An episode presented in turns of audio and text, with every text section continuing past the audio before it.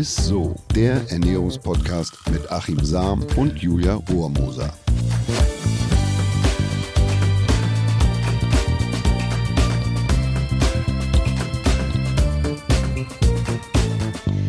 Hallo ihr Lieben, herzlich willkommen zu einer neuen Folge ISSO, dem Ernährungspodcast mit unserem Ernährungswissenschaftler Achim Sam. Und mit unserer herzallerliebsten Julia Rohrmoser.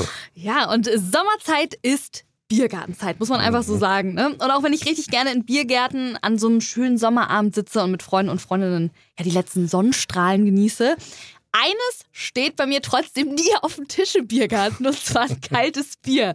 Und witzigerweise bin ich damit gar nicht heute alleine, denn irgendwie gefühlt sitzen heute die einzigen zwei Deutschen hier in einem Raum, die kein Bier mögen oder so kein Bier trinken.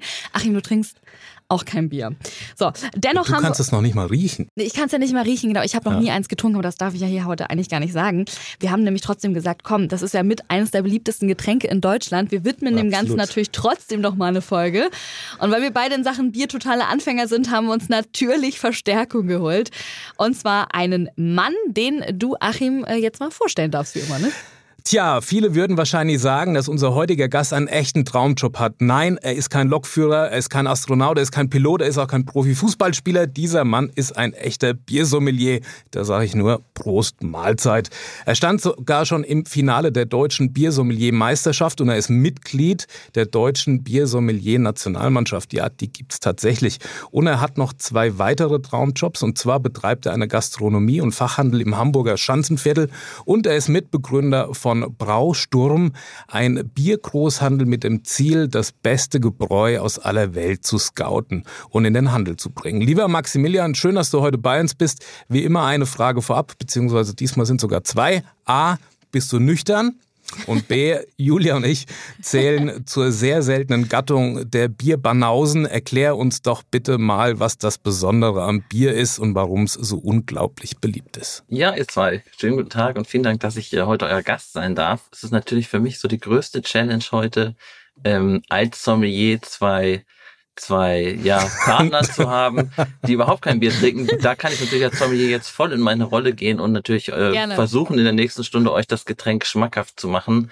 Das ist ja eigentlich auch so die Aufgabe des Sommeliers, da reden wir später bestimmt nochmal mhm. im Detail drüber. Natürlich bin ich nüchtern. Ähm, bei mir geht es tatsächlich als Sommelier natürlich ganz klar um den bewussten Genuss. Ähm, es ist natürlich ein alkoholisches Getränk, über das wir heute auch sprechen und äh, da propagieren wir natürlich erst recht als Sommelier lieber weniger, aber dafür besser zu konsumieren. Aha. Oh, mhm. okay. Also du spuckst auch wieder aus, wenn du verkostest, wie das so bei den klassischen Weinproben und so ist. Ja, nee, das machen wir tatsächlich nicht.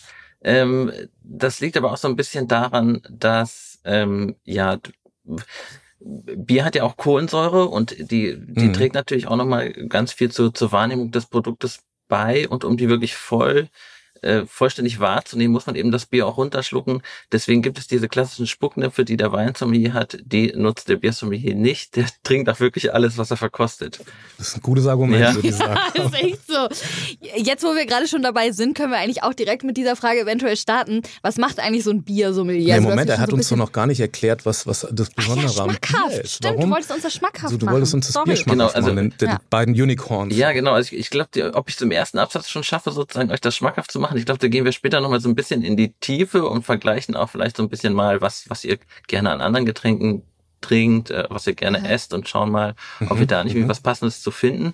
Warum ist Bier in Deutschland so beliebt? Ich glaube, das ist, ähm, ja, ich will jetzt nicht sagen, es ist bei uns im Blut, wir, wenn wir in Deutschland geboren werden. Wir sind eine Biernation. Wir, wir haben einmal geografisch eine große Brauereidichte, die ist einzigartig weltweit. Es gibt Dörfer in, in, in, in Oberfranken, die Gemeinde Aufsess. Dort gibt es äh, auf 1200 Einwohner kommen vier Brauereien. Das heißt, diese, diese Dichten gibt es sonst nirgendwo auf der Welt. Wir haben ein, äh, inzwischen das zweitgrößte Hopfenanbaugebiet der Welt äh, in der Hallertau, zwischen ähm, ja, in der Nähe von Ingolstadt. Wenn man an der Autobahn fährt, dann sieht man dort überall äh, jetzt im äh, August äh, bis September, wenn dann eben die Ernte auch stattfindet, da diese Hopfendolden an der Autobahn blühen und in der ganzen Region. Wir äh, haben eine unheimlich große Anzahl an Brauereien, knapp 1500 sind es in Deutschland und äh, damit natürlich auch eine starke, immer regionale Identifikation. Meist wachsen wir in einer gewissen Region auf und es gibt dann in dieser Region auch immer eine Brauerei, die man dann, äh, wenn man mit 16 dann irgendwie auch Bier trinken darf, äh, häufig trinkt. Es ist eben auch das beliebteste alkoholische Getränk in Deutschland. Das heißt, man kommt früher oder später höchstwahrscheinlich mal mit dem Produkt äh, in, in Berührung und ist dann vielleicht am Anfang auch ein bisschen skeptischer wegen der Bittere, die man eben so klassisch nicht kennt, wenn man äh, als Kind aufgewachsen ist und der süßliche Aromen zu sich nimmt. Und äh, ja, mit dieser regionalen Identität assoziiert man sich häufig und wächst dann eben mit diesem Produkt auf, hat da häufig auch so eine, ja, fast so ein so einen regionalen Stolz häufig, was auch sein, sein Bier angeht. Ne? Und wenn man dann mal im Ausland unterwegs ist, äh, das war zumindest lange Zeit so. Dann kommt man schnell ins Gespräch, wenn man aus Deutschland kommt, über das Thema Bier und über die Bierqualität in Deutschland und über die Vielfalt. Das hat sich aber so im Laufe der letzten Jahre ein bisschen geändert, aber da will ich jetzt noch nicht äh, zu weit vorgehen. Aber, aber wehe, es gibt kein Bier. Ne? Also ich, das ist eine das ist über, so. nicht überlieferte Geschichte. Ich habe sie nur tatsächlich mal gehört, dass in München eine große Zeitung, eine Tageszeitung, die hat den Bierautomaten, schon ein Bierautomat und die hat den Bierautomaten verbannt, aber nicht lange, äh, weil dann hat man wieder ein eingefordert. Bier ist ein Grundnahrungsmittel wohl und die mussten den Bierautomaten tatsächlich wieder hinstellen. Es, es gibt tatsächlich auch noch Anekdoten aus, aus einer anderen Zeit, wo es eben noch nicht äh, wo noch nicht mit dem Auto ausgeliefert wurde, sondern eben mit dem Pferdewagen, wo dann äh, tatsächlich diese schweren Holzfässer mit Bier verladen wurden. Äh, die fuhren dann eben in die Wirtschaften, die Bierkutscher und haben dann das Bier ausgeliefert. Dann gab es natürlich auch überall noch ein Glasaal oder ein Krugal und äh, am Ende hat das Pferd dafür gesorgt, dass, äh, dass äh, der Kutscher äh, nach Hause kam. Mit, mit der Einführung des Automobils ging dann irgendwann das nicht mehr und dann wurde auch tatsächlich der Konsum von Bier während der Arbeit irgendwann aufgehoben. Es war aber relativ spät. Ich kann gerade nicht das genaue Datum nennen oder das Jahr, aber es ist viel später, als man sich das vorstellt. Wow. Ja, und, ähm, und warum ist jetzt äh, Bier so beliebt? Also du hast ja gerade schon gesagt, es ist einfach hier in Deutschland so, es gibt super viele Brauereien, aber was ist jetzt an diesem Drink, sage ich mal, an diesem Getränk äh, so besonders? Also wie könntest du es mir jetzt sozusagen schmackhaft machen? Weil wenn ich an Bier denke, denke ich halt wirklich am Anfang immer so ein bisschen an diesen bitteren Geschmack. Es riecht ja auch einfach so am Anfang. Mhm. Also ich glaube, wo könnte man anfangen? Also es ist ja erstmal in der, in der Basis ein sehr puristisches Getränk. Es sind vier Zutaten, Wasser, Malz, Hopfen und Hefe. Und auf der Substanz dieser vier Zutaten lässt, lässt sich praktisch eine riesige Bandbreite an Stilistik darstellen. Also gute 100, 120 verschiedene Biere kann ich nur mit diesen äh, Vorgaben brauen. Die sind hell, die sind dunkel, die sind herb, die sind fruchtig. Und lange Zeit ist es eben so, dass die klassische Wahrnehmung oder die klassische Assoziation, die wir haben mit dem Getränk Bier ist, das ist ein trockenes, herbes Getränk, was wirklich sehr bitter ist und deshalb auch dem einen oder anderen nicht so mundet. Das ist aber eigentlich gar nicht so. Und das ist leider ein bisschen schade. Es gibt inzwischen äh, eine große Vielfalt an, an, an verschiedenen Stilen und auch an, an Bieren, die weitaus milder sind als das klassische Pilsner Bier. Das ist eben so aktuell das, was am häufigsten getrunken wird hier. Das ist so ein klassisches Vollbier, sagt man da. Das hat so um die fünf bis sechs Prozent Alkohol. Das ist relativ herb. Das hat so eine bittere von, dafür gibt es eine Skala, das sind äh, Bittereinheiten, 35 Bittereinheiten, also das klassische Pilsner Bier. Und es ist auch relativ trocken. Ne? Also mit jedem Schluck, den ich nehme und auch wieder schlucke, habe ich eigentlich schon wieder Lust, den nächsten Schluck zu nehmen. Dafür sorgt natürlich dann eben diese geringe Restsüße, die, die da im Bier ist. Ne? Also und, und man muss ja auch sagen, Geschmäcker sind ja verschieden. Ne? Eben, ist, dem einen schmeckt es, dem anderen mhm. schmeckt es halt vielleicht irgendwie nicht, aber da, da sind wir wirklich eine Minderheit. Ne? Also wenn man sich die Zahlen mal anguckt, was den Bierkonsum so angeht, ist ja nur gesagt. erst Mords in die Höhe gegangen und jetzt die letzten Jahre wieder ein bisschen zumindest äh, rückgängig ne, seit Corona, wie ich das gesehen habe. Genau. Oder wie ist die Entwicklung eigentlich so in dem Biermarkt? Also es wird, also wir sind immer noch auf Platz äh, vier der äh, im Pro-Kopf-Konsum von Bier. Wir liegen aktuell bei 90 Liter pro Person und Jahr, also volljährige Bürger, was in Deutschland getrunken wird. Da sind manche Personen dabei, wie ich, die vielleicht auch mal ein, ein, Bier mehr trinken und dann eben das kompensieren, was du nicht trinkst sozusagen. Stimmt. Wenn du auf das Bier verzichtest. Ich schenke dir mal eine 90. Ja, ja. Ich, ob, die, ob ich die voll 90 übernehmen kann, ob ich die schaffe, das weiß ich nicht, aber ich gebe mein Bestes. Es ist auch so ein bisschen, äh, was du gerade sagtest, ähm, was ganz spannend ist, ähm, der Konsum geht runter. Also es wird seit Jahren weniger getrunken. Also dieses klassische Feierabendbier, was es, glaube ich, früher noch was man als Arbeiter getrunken hat, ne, dass man eben nach Hause kommt und ein oder zwei halbe Liter Bier trinkt, das findet heute so nicht mehr statt. obwohl, entschuldige, ich will dich da nicht unterbrechen, es gibt ja schon so einen kleinen Späti, Kiosk, Trinkhallen-Trend, zumindest gibt es ja auch Apps und so. Und ich habe das in Frankfurt gesehen, da steht man dann wirklich noch an der Markthalle und so weiter und trinkt dann halt so ein Feierabendbierchen. Ja. Das hat ja wieder zumindest ein bisschen Konjunktur. Ne? Also das Genau, es ist, ist wieder es mehr ist auf jeden Fall geworden. so ein Aspekt, glaube ich, der in, in, in diesen Beliebtheitsfaktor auch einspielt. Ne? Warum ist Bier so beliebt? Weil es eben gesellig ist, in Gemeinschaft zu trinken. Also man trinkt selten alleine. Das hat man früher, glaube ich, anders gemacht. Aber diese Geselligkeit, dieser Austausch, äh, dass, dass es eben so gesellschaftlich in Deutschland klassisch ist. In Süddeutschland vielleicht eher als in Norddeutschland. Also diese, dieser Kneipengang in Norddeutschland ist, glaube ich, nicht mehr ich will jetzt mal so privilegiert angesehen wie, wie der Besuch der Wirtschaft in, in, in Süddeutschland zum Beispiel, wo es vielleicht ein bisschen, da hat es ein bisschen heimerischen, traditionelleren Charakter, während der klassische Kneipenbesuch in Norddeutschland natürlich auch was Geselliges ist und ich mag das auch, dieses Urige. Aber ähm, das geht ja auch weiter, ne? dass vielleicht im Vereinsheim dann die, die, die äh, Kreisklasse oder Regionalliga, da wird auch nach dem Training mal eine Flasche Bier noch getrunken und äh, dieser Faktor des gesellschaftlichen Austauschs, der Geselligkeit ne, im, im Bierkonsum, der spielt da auf jeden Fall mit rein. Max, mal eine andere äh, Frage. Dein Fachgebiet ist ja das Craft Bier. So habe ich auch irgendwo mal gehört. Ehrlich gesagt kenne ich mich da gar nicht aus. Deswegen, was unterscheidet denn eigentlich so ein Craft-Bier von einem normalen Bier? Genau. Oh, jetzt wird's, jetzt hole ich einmal kurz aus, drei Minuten. Weil jetzt wird's richtig Oh spannend. Und jetzt, äh, jetzt kommt der erste Punkt, wo ich, euch vielleicht das Bier mal wieder schmackhaft machen kann. Und Oha, zwar, okay. ähm, wir reisen mal zurück in die Zeit, gute 100 Jahre, äh, in die USA. Dort findet nämlich von 1920 bis 33 die Prohibition statt. Ne? Also es wird kein Alkohol verkauft. Äh, die, es gibt illegale Bars, Speakeasy, wo sich die Leute treffen und dann irgendwie die letzten Bourbon-Reserven noch verkosten. Ähm, und man kann sich das natürlich vorstellen, ähm, auf dieser Durststrecke dieser 13 Jahre der Prohibition werden natürlich unheimlich viele Produktionsbetriebe geschlossen, die eben alkoholische Getränke herstellen und ähm, eben auch alle Brauereien. Ne? Das heißt, mit Ende der Prohibition 1933 gibt es nur noch eine Handvoll Brauereien, ich glaube es sind 18 oder 19, die da wirklich produzieren in Amerika und man fängt eben an, Bier zu brauen die USA holen sich nie so richtig von dieser Prohibition, was, was eben die Anzahl der Brauereien betrifft. 1978 gibt's 80 Brauereien ne, in den USA. Ich hatte eben schon erzählt, in Deutschland aktuell 1500, nur um mal kurz den Vergleich zu haben. Ne?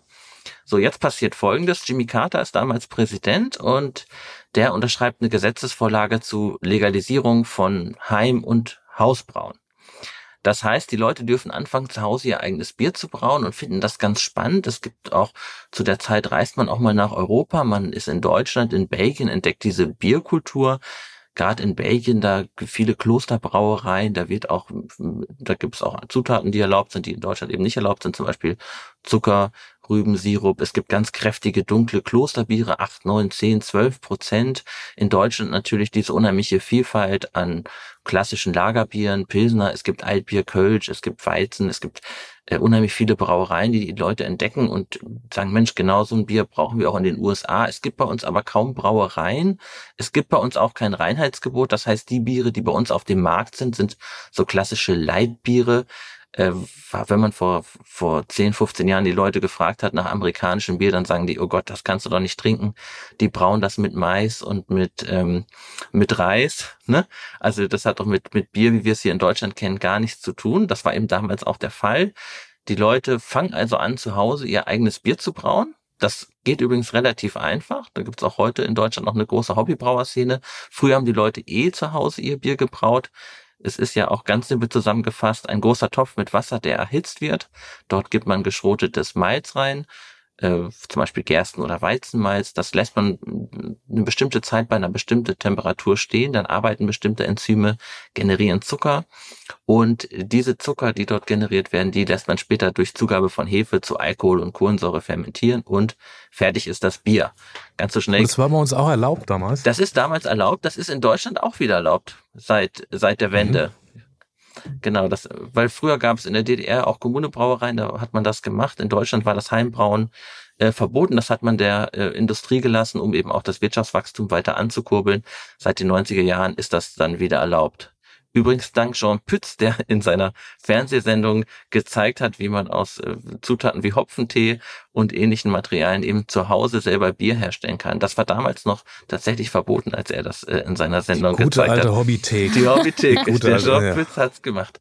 Ich schweife aber ab, ich gehe zurück in die USA. Dort fangen die Leute wie verrückt an, ähm, ja Anfang der 80er Jahre äh, zu Hause Bier zu brauen. ähm, die füllen das ab, geben das ihren Freunden zu probieren, die finden das super, die gehen auf Märkte, fangen da an, eben ihr Bier zu verkaufen, schweißen sich selber größere Braukessel in der Garage, gründen kleine Unternehmen und wachsen so organisch als kleine selbstständige Brauereien. Und diese Brauereien sagen, wir müssen uns abheben von diesen großen Brauereien, die diese langweiligen Lagerbiere brauen mit Reis und Mais. Wir bringen hier jetzt geschmackvolle Biere auf den Markt, die ganz hopfig sind, ganz fruchtig, stärker auch im Alkohol, von allem etwas mehr sind. Und wir nennen das Craft Bier, weil Craft bedeutet Handwerk, Bier ist das Bier. Und die sagen, wir sind die kleinen Handwerksbrauereien und wir müssen uns abheben diese Brauer gründen dann eben einen Verband, das ist die Brewers Association und die sagt dann auch relativ schnell, okay, wir legen jetzt fest, wer darf sich eigentlich Craft Beer Brauerei nennen, was ist eigentlich ein Craft Beer? Und die sagen dann für die USA bedeutet das, äh, 6 Millionen Barrel dürfen im Jahr produziert werden. Das ist der aktuelle Stand, der wurde ein paar Mal angehoben. Das sind 7 Millionen Hektoliter, da wäre jede deutsche Brauerei erstmal pauschal dabei, weil so viel produziert, produzieren wir in Deutschland gar nicht, außer Oettinger vielleicht äh, aber alle Brauereien werden da eigentlich äh, mit inbegriffen. Dann sagen die, wir müssen unabhängig sein, also es darf nicht mehr als 25 Prozent Anteile der Firma verkauft werden an ein äh, Unternehmen, was der Bierbranche fremd ist. Und äh, wir brauen traditionell. Das heißt, wir verzichten auf billige Zutaten wie Reis und Mais, außer wir wollen bewusst in der Stilistik zum Beispiel eines Reis- oder Maisbieres brauen.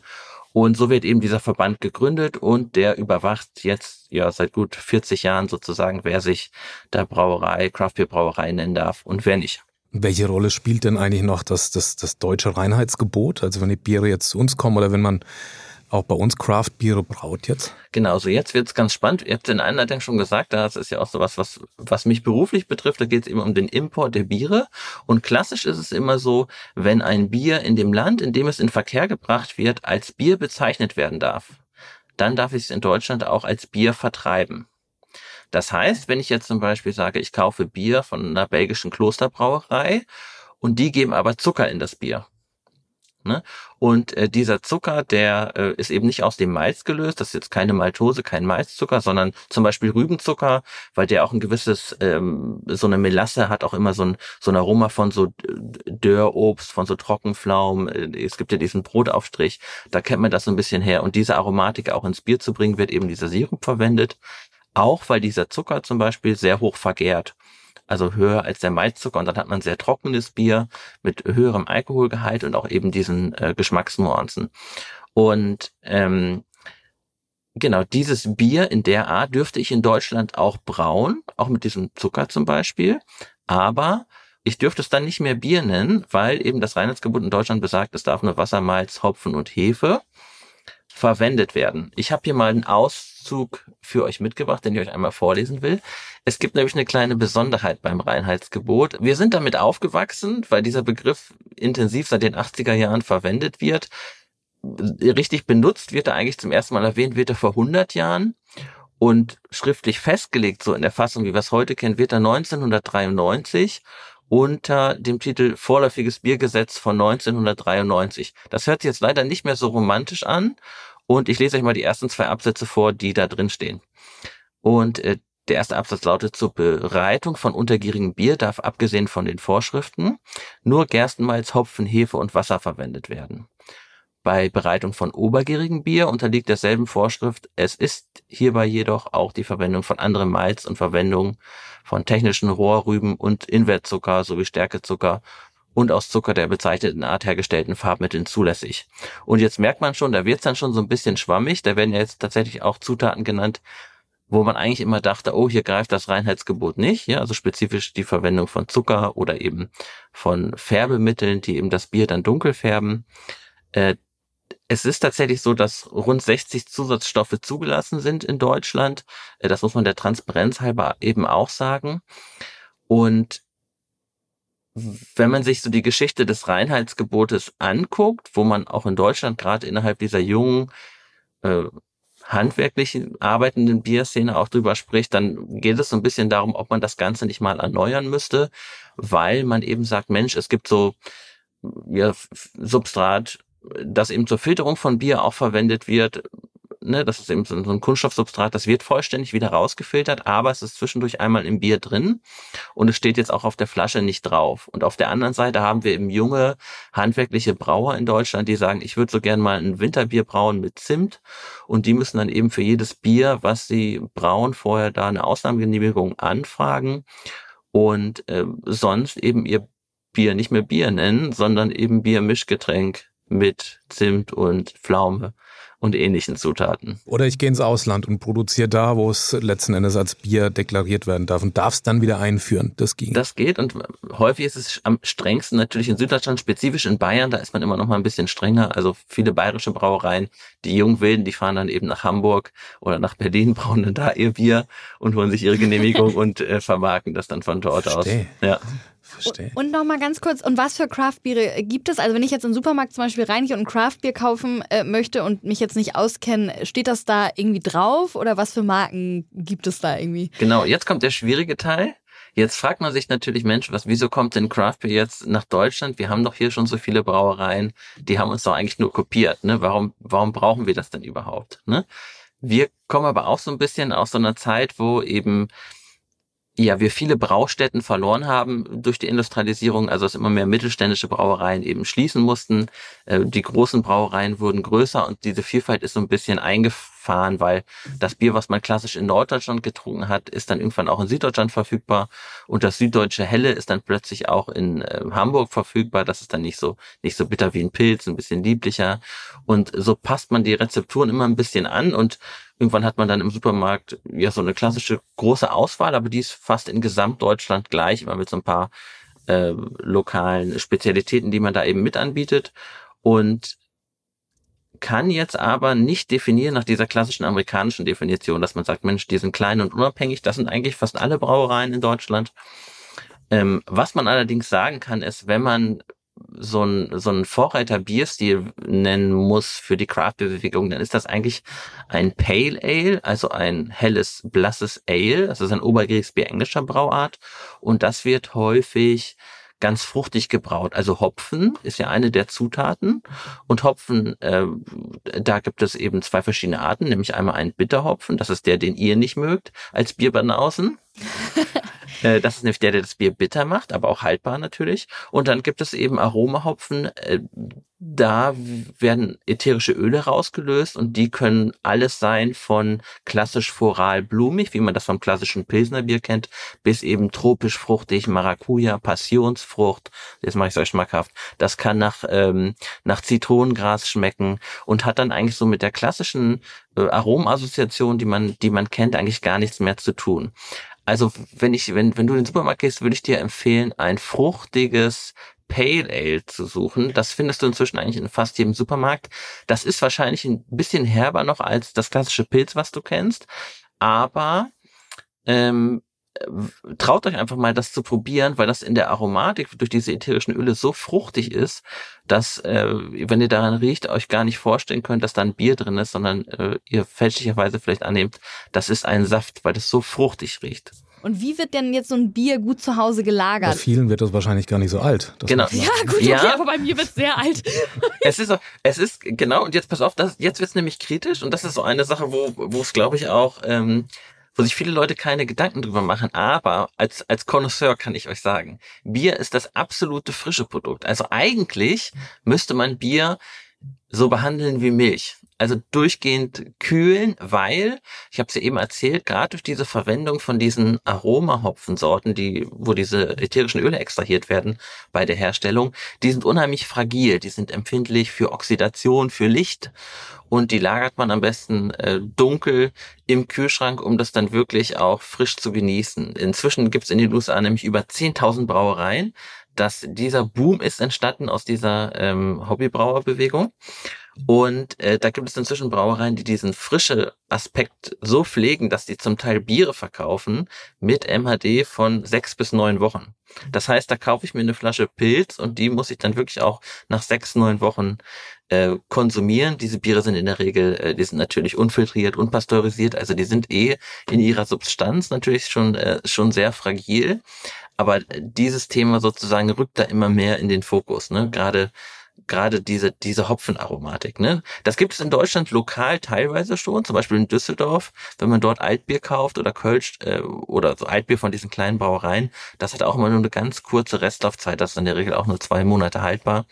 Und ähm, ja, das ist bei, bei, bei einem klassischen Kastenbier, den man so bekommt im Handel heute häufig anders. Der ist natürlich stabiler gemacht, aber immer auch unter dem Kompromiss, dass dann natürlich auch das ein oder andere, äh, ein oder andere Teil vom Aroma leider runtergefallen ist. Es gibt ja auch quasi nicht nur verschiedene Biersorten und so, und die ganzen Craftbiere, sondern Thema alkoholfreies Bier. Was ist denn da der Unterschied? Also Thema alkoholfrei. Und kannst du da kurz was zu sagen? Ja, na klar. Also äh, alkoholfrei ist eine der beliebtesten Kategorien in Deutschland. Das ist vielleicht vorweg. Sieben Prozent aller verkauften Biere in Deutschland sind alkoholfrei.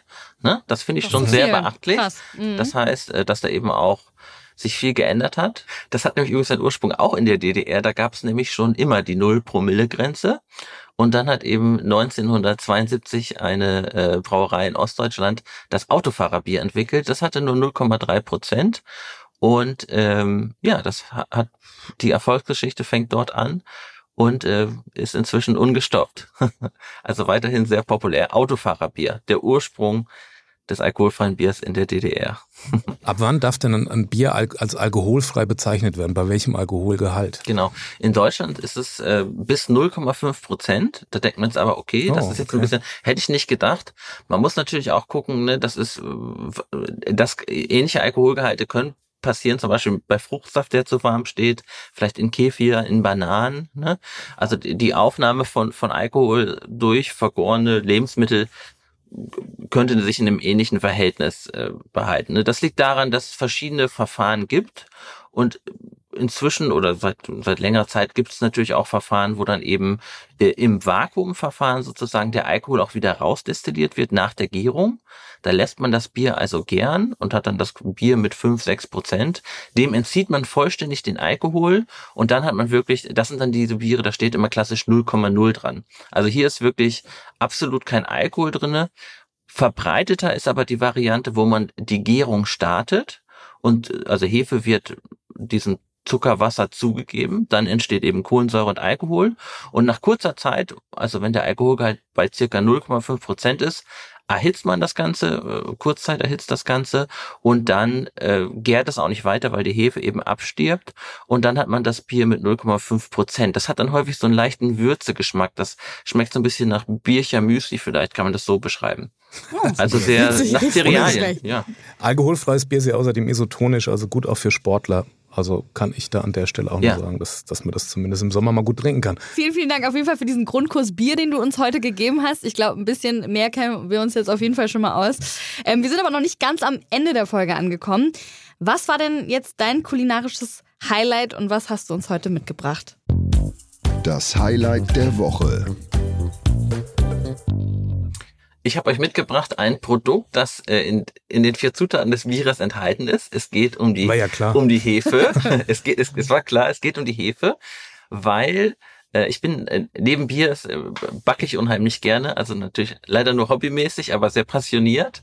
Und da ist so mein Geheimtipp, macht's für die Bierbrauer wirklich eine, eine ganz kleine Menge Hefe, wenn ein Kilo Mehl und dann wirklich nur ein Gramm Hefe rein und dann einfach mal 24 Stunden stehen lassen statt einer Stunde und ich, das wird euer, es wird euch umhauen vom Ergebnis. Also wirklich viel weniger über einen längeren Zeitraum. Äh, das ist viel schöner fermentiert und äh, ja. Bekömmlicher, Bekömmlich, haben wir auch schon erzählt. Ja. Auch schon Aber wenn, wenn, man jetzt natürlich ein schönes Hefeweizen mit Hefeteig. Oh. Was will man mehr an so? Machen wir in der nächsten ja. Sendung, würde ich genau. sagen. Ne? Ja, selbst gemacht alles. Sehr schön. Braun auch selbst Bier. Ja, äh, lieber Max, es war eine ganz, ganz tolle Folge. Vielen, vielen Dank, dass du heute bei uns warst. Und ähm, bis hoffentlich bald, ne? Ja, zum Wohl. Vielen Dank. Zum Wohl. Zum Wohl. Und ich hoffe, ihr, ihr schlendert jetzt durch die Regale und äh, probiert doch nochmal das Pale Ale. Wir werden hier berichten. Hier wir werden es berichten, ja, machen wir. Danke. Ja, und das war's dann auch schon wieder mit Isso. Danke fürs Zuhören. Schickt uns gerne eure Nachrichten und Themenvorschläge an isso.edeka.de oder folgt uns gerne bei Instagram. Und ansonsten würde ich sagen, jetzt erstmal ein schönes Bierchen aufmachen, nochmal die Sonnenstrahlen genießen und bis nächste Woche. Ne? Prost. Tschüss. Ciao. Dieser Podcast wird euch präsentiert von Edeka. Wir lieben Lebensmittel.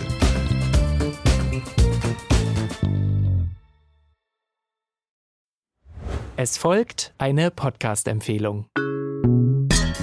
Lou, bist du bereit? Ich bin sowas von ready. Are you ready?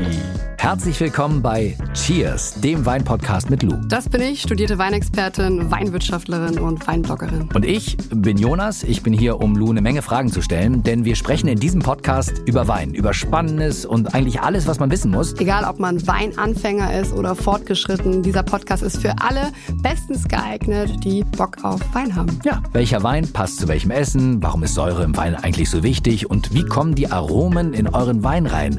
Und warum spuckt Lou nach dem Probieren immer wieder alles aus? In kurzen und knackigen Episoden gibt es genau auf diese Fragen die passende Antwort. Und ab und an gibt's auch noch Gäste. Und wenn ihr Fragen habt, dann schreibt sie uns an cheers.edeka.de. Jeden Montag gibt's eine neue Folge, überall da, wo es Podcasts gibt. Und ich würde sagen, Cheers! Cheers!